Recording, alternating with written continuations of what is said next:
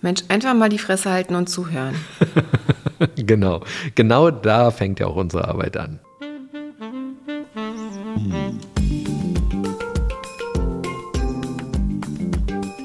Herzlich willkommen zu unserem Podcast Die Therapeutin und der Coach mit Sabine Werner-Kopsch und Hajo Werner. Ein Ausschnitt aus unseren Küchengesprächen. Folge 28. Narzissmus. Die vermeintliche Diagnose Narzissmus höre ich ja ganz oft, wenn Menschen sich streiten. Ja, genau. Du bist aber narzisstisch oder Mann, ist das narzisstisch, wie du dich verhältst oder so. Ne? Und ich frage dann auch immer, gibt es da wirklich eine Diagnose? Weil zum Beispiel, wenn jemand zu mir ins Coaching kommt und über Diagnosen sprechen will, dann erkläre ich immer, dass das bei mir der falsche Ort ist. Also bei mir gibt es keine Diagnosen. Ich bin Coach, ich bin kein Therapeut, kein Psychiater, keine Psychiaterin, keine Therapeutin. Dort gibt es Diagnosen. Wenn man eine möchte, kann man sich das dort abklären lassen. Aber bei Coaches gibt es keine Diagnosen. Hm, genau. Aber ich glaube, das wird auch nicht unbedingt immer nur im Diagnosekontext benutzt. Also es gibt zwar eine narzisstische Persönlichkeitsstörung, aber es gibt da auch ja ganz viele Abstufungen und Akzentuierungen, ne? sodass es quasi dieses sich narzisstisch verhalten nicht unbedingt so gemeint ist, dass jemand quasi auf eine spezielle Diagnose anspielt, sondern einfach nur auf ein Persönlichkeitsmerkmal vielleicht verweisen möchte. Ja, aber diese Persönlichkeitsmerkmale haben wir alle in uns. Sie sind halt nur unterschiedlich stark ausgeprägt. Genau. Ja, interessant ist ja auch die Frage, was macht Narzissmus überhaupt aus? Was ist die Diagnose? Wie wird das diagnostiziert? Also im ICD-10, was ja jetzt überholt ist, aber im ICD-10 gab es die Persönlichkeitsstörung Narzissmus oder narzisstische Persönlichkeitsstörung. Dabei geht es darum, sozusagen diese Merkmale, dass jemand sich so überlegen fühlt, sich dominant anderen gegenüber verhält, andere quasi äh, übergeht. Auch ganz normal männliches Verhalten. Ähm, teilweise ganz normal männliches Verhalten, genau. Das ist das, was viele das Männer leben. Konnte man als narzisstische Persönlichkeitsstörung diagnostizieren, wobei man sagen muss, Persönlichkeitsstörung kann man erst so ab dem 17., 18. Lebensjahr anfangen zu diagnostizieren. Also in meinem Kontext hat das jetzt deshalb nicht so die riesengroße Rolle. Bei Kindern vergibt man keine Persönlichkeitsstörungen. Und im neuen Klassifikationssystem ähm, ICD-11 wurde das komplett abgeschafft. Also da gibt es gar keine narzisstische Persönlichkeitsstörung mehr, weil davon ausgegangen wird, dass viele Menschen eben narzisstische Anteile haben und dass das quasi gar kein störungsrelevanter Bereich mehr ist. Also im ICD-11 wird der Narzissmus ja abgeschafft. Genau. Und das finde ich auch ganz interessant. Also wenn ich das höre, so dieses Thema hält sich für besonders toll oder so, dann frage ich ja immer als erstes, was hat diese Person denn alles gemacht? Weil die Frage ist ja, ist der Stolz, den ein Mensch da gerade auf etwas hat und zeigt, vielleicht auch begründet? Und wenn er begründet ist, dann ist das nicht narzisstisch, sondern dann ist es berechtigter Stolz auf eine Leistung. Und das ist in Ordnung. Okay, auch wenn man das jedem aufs Brot schmiert, ob derjenige das wissen will oder nicht? Dann ist es vielleicht angeberisch, aber noch nicht narzisstisch. Okay. Mhm. Und ja, es gibt angeberische Menschen und das liegt immer im Auge der Betrachter oder Betrachterin, was als angeberisch empfunden wird oder nicht.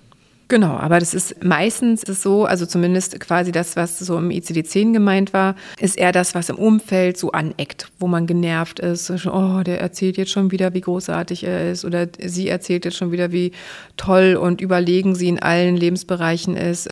Da ist es eher so, dass es quasi zu Leidensdruck führt, weil diese Menschen dann auch von anderen Menschen abgelehnt werden, weil sie eben die ganze Zeit nur damit beschäftigt sind, sozusagen immer zu zeigen und zu demonstrieren, was sie alles toll können und viel besser als alle anderen und sind zwar auch empathisch, aber eben wenig empathisch im Vergleich. Also dieses Größenwanding fängt für mich ja immer dann an, wenn es keinen realistischen Bezug gibt. Das heißt, wenn die Person nichts macht, was jetzt irgendwie darauf schließen lässt, dass etwas Großes vollbracht wird, was auch völlig in Ordnung ist, es muss nicht jeder Mensch Großartiges vollbringen, und dann aber erzählt, wie großartig und toll vielleicht die Ideen sind, die dieser Mensch hat oder so, dann fängt für mich so narzisstisch an.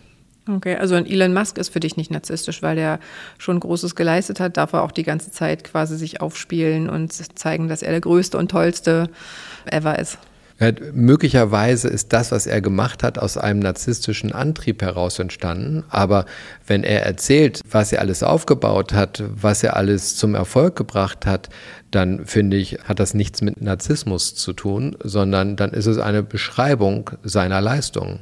Genau, aber sein ganzes Verhalten, sozusagen, ja, er benennt Twitter um, er ist jetzt derjenige, der da die Ansagen macht, er ist, ist die Instanz. Sein Laden, kann er benennen, wie er will. Ja, aber also quasi dieses komplette Verhalten so anderen zu zeigen, nur er hat die Macht, so sozusagen, das würdest du als nicht narzisstisch bezeichnen?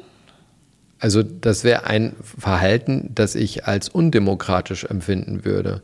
Aber selbst Elon Musk macht ja regelmäßig Umfragen, wo er fragt, ob bestimmte Entscheidungen getroffen werden sollen. Sogar er hält ja Demokratie offensichtlich in Teilen für wichtig.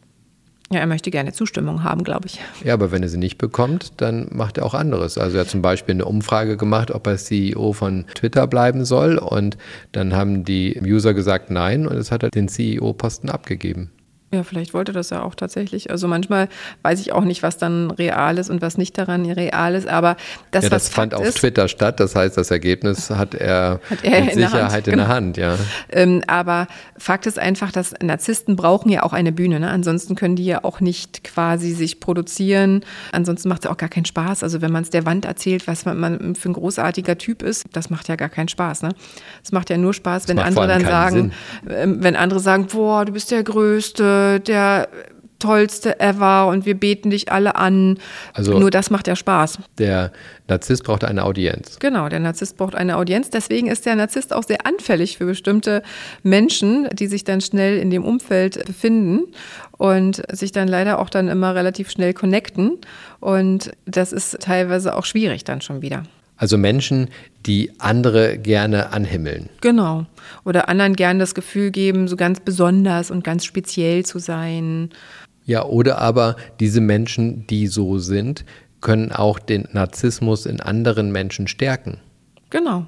Plötzlich haben die Menschen, die die ganze Zeit angehimmelt werden, das Gefühl, dass sie wirklich etwas Besonderes und outstanding sind. Genau.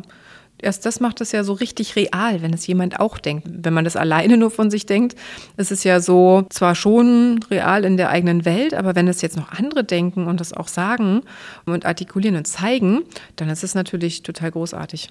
Ja, aber es gibt ja immer wieder Politiker, Politikerinnen, die so überzeugt sind von sich und das so überzeugend auch erklären, dass es völlig egal ist, dass das, was sie in Realität machen, nichts mehr mit dem zu tun hat, was sie da großartig erklären, was sie tun.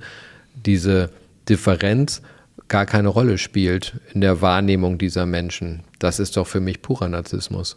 Ja, total.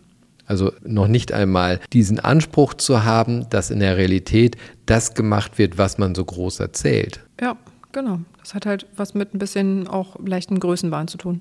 Genau, da fängt für mich Größenwahn an. Das ist das, was für mich Narzissmus ausmacht. Mhm. Wenn die Menschen Dinge erzählen, Dinge von sich geben, die nichts mit der Realität zu tun haben. Genau, also nicht mit der Realität der Außenstehenden. Ne? Also Realität ist ja immer so was Relatives, aber nichts mit der äußeren Realität. Das stimmt schon. Mhm. Aber wenn jetzt das ICD-11 die Narzissmusdiagnose abschafft, dann ist es ja tatsächlich das riesige Feld für die ganzen Coaches.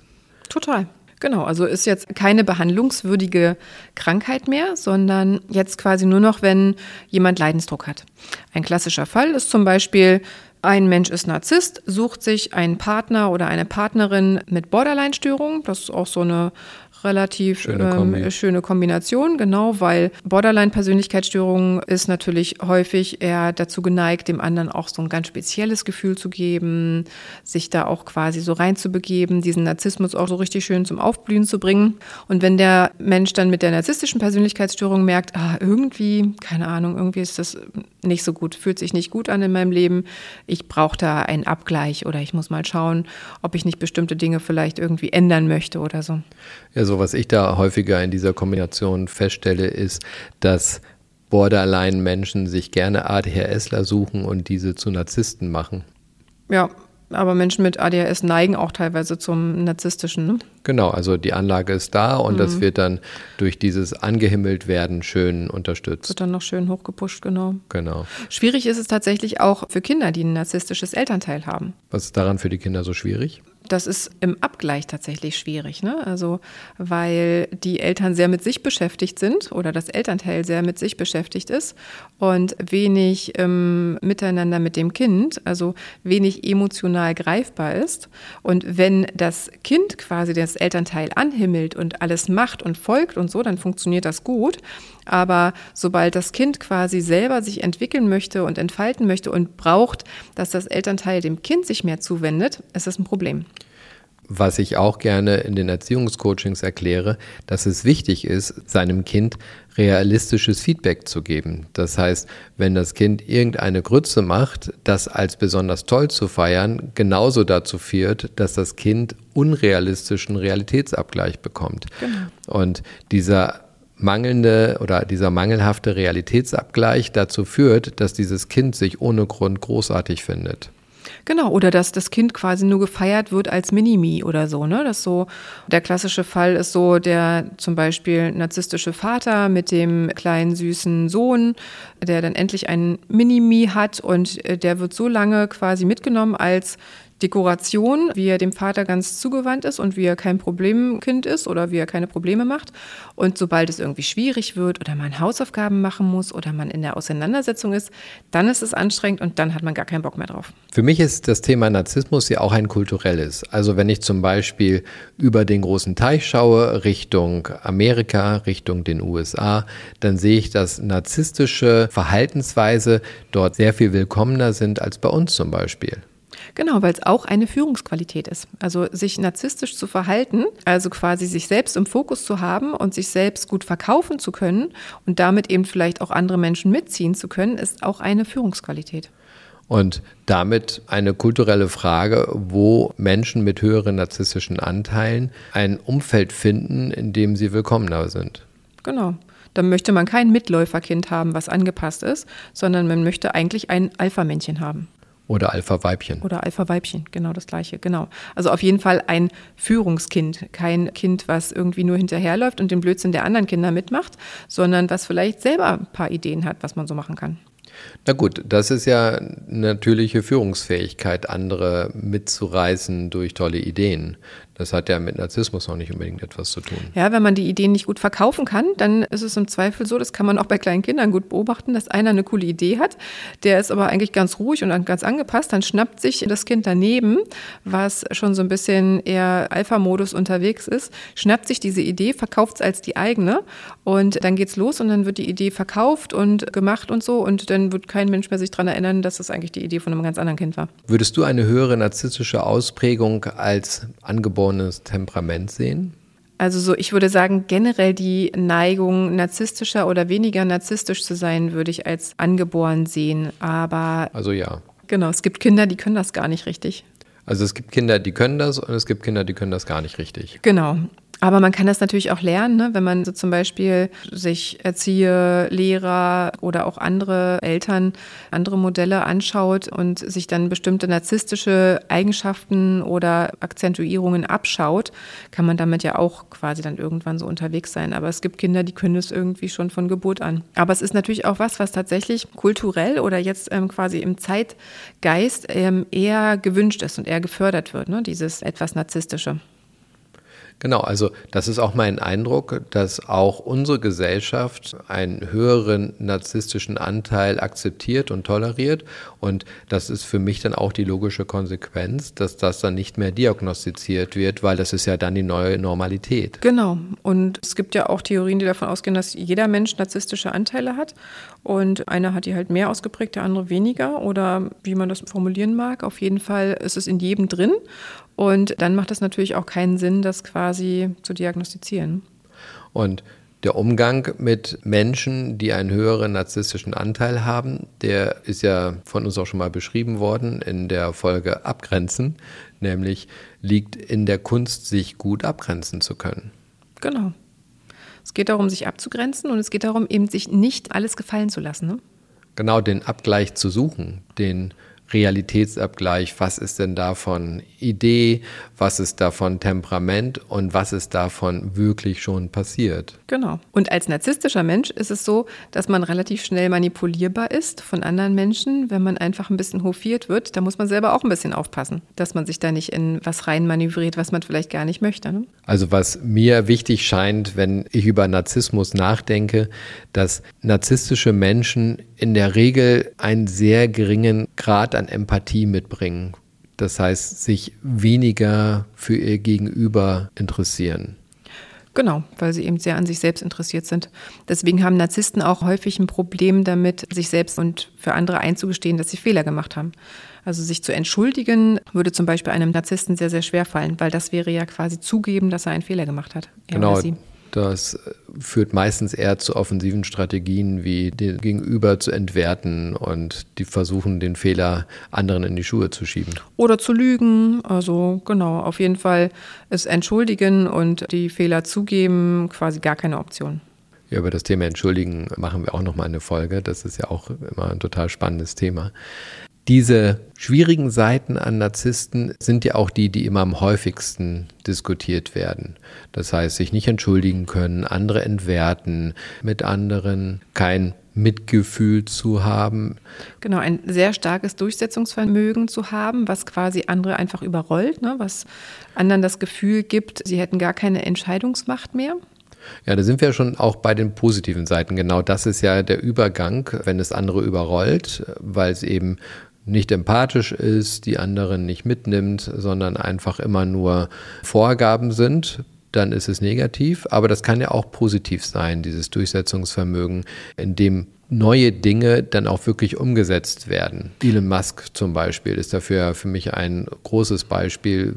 Auch ein Steve Jobs, wie Dinge umgesetzt werden, die die Welt vorher noch nicht gesehen hat. Genau, also das kann positiv, aber das kann auch negativ sein. Ne? Also zum Beispiel in einer Partnerschaft, wenn jemand die Bedürfnisse des Partners oder der Partnerin gar nicht wahrnimmt und sich immer darüber stellt und nur die eigenen Bedürfnisse durchsetzt, dann ist es natürlich eher negativ oder auch Kindern gegenüber. Ne? Wenn dann Kinder irgendwas wollen oder irgendwie auch mal gerne irgendwas durchsetzen möchten und es wird nie irgendwie gemacht, was diese Kinder möchten. Das gibt natürlich auf der anderen Seite so ein Gefühl der Ohnmacht und und Hilflosigkeit. Es gibt natürlich Kontexte, in denen das positiv ist. Ne? Das ist dann so der Arbeitskontext oder eben auch im kreativen Sinne. Oder manchmal ist es auch so, dass wenn man sich im Privaten durchsetzt, zum Beispiel wenn jemand sagt, ach komm, lass uns doch heute nochmal irgendwie einfach an irgendeinen See fahren und dann hinterher freuen sich alle, dass sie nochmal rausgefahren sind. Das ist ja durchaus schön, aber das muss so eine Gratwanderung sein. Ne? Also es darf nicht sein, dass das quasi gegen den Willen aller passiert. Ja, genau. Und genau da ist es so, dass diese Entwicklung, gerade was Führungsarbeit angeht, für Narzissten eigentlich negativ ist, weil in der Führungsarbeit ist es wichtiger denn je, Menschen mitzunehmen, das Team wirklich auf den Weg zu bringen, auf dem Weg zu begleiten und nicht nur durch große Reden zu sagen, wo es hingeht. Und trotzdem ist es so, dass heute noch in den größten Führungspositionen Menschen sind, die höhere narzisstische Anteile haben, weil sie eben auch gerne mehr abliefern, gerne auf Bühnen stehen. Genau, eine riesengroße Leistungsbereitschaft haben, ne? also sehr viel Energie haben und die auch investieren möchten in die Ideen, die sie selber haben. Was ja ein Pluspunkt ist, weil solche Menschen brauchen wir auch. Die Frage ist, wie gut das in der Gesellschaft durchmischt ist. Genau, das ist so halt wie so ein leistungsfähiger Motor, aber die Karosserie muss auch dazu passen. Ne? Ja, also wichtig, es gibt keine Narzissmusdiagnose mehr in der Zukunft. Die wird jetzt abgeschafft mit dem ICD-11. Und wer merkt, dass er in seinem persönlichen Wirkungskreis immer wieder ein Feedback bekommt, das als unangenehm empfunden wird und daran arbeiten möchte, kann bei Therapeuten, Therapeutinnen oder Coaches Coachings machen anstelle von Therapien, um sich im Verhalten besser regulieren zu können. Genau. Und vielleicht mal einen anderen Abgleich zu bekommen oder irgendwie auch einfach zu schauen, was kann ich noch verändern, um mich selber damit besser zu fühlen. Genau, aber Therapien gibt es darauf in Zukunft nicht mehr. Genau, wenn es keine Diagnose gibt, gibt es auch quasi keine Therapiemöglichkeit, weil jede Therapie braucht eine Diagnose als Grundvoraussetzung, damit man therapieren kann. Ja, und für alle anderen, die ein Thema mit Narzissten haben, gibt es immer noch die große Übung der Abgrenzung. Genau, die man auch schön im Alltag jeden Tag üben kann. Ja, wir hoffen, dass euch auch diese Folge gefallen hat. Wenn ja, teilt sie gerne, gebt uns gerne fünf Sterne. Wir freuen uns immer von euch zu hören, wenn ihr Themen habt, die wir besprechen sollen. Gerne als Sprachnachricht an unsere Social Media Accounts oder per E-Mail und gerne auch Kommentare zu diesem Thema auf unseren Social Media Accounts. Bis bald. Auf bald.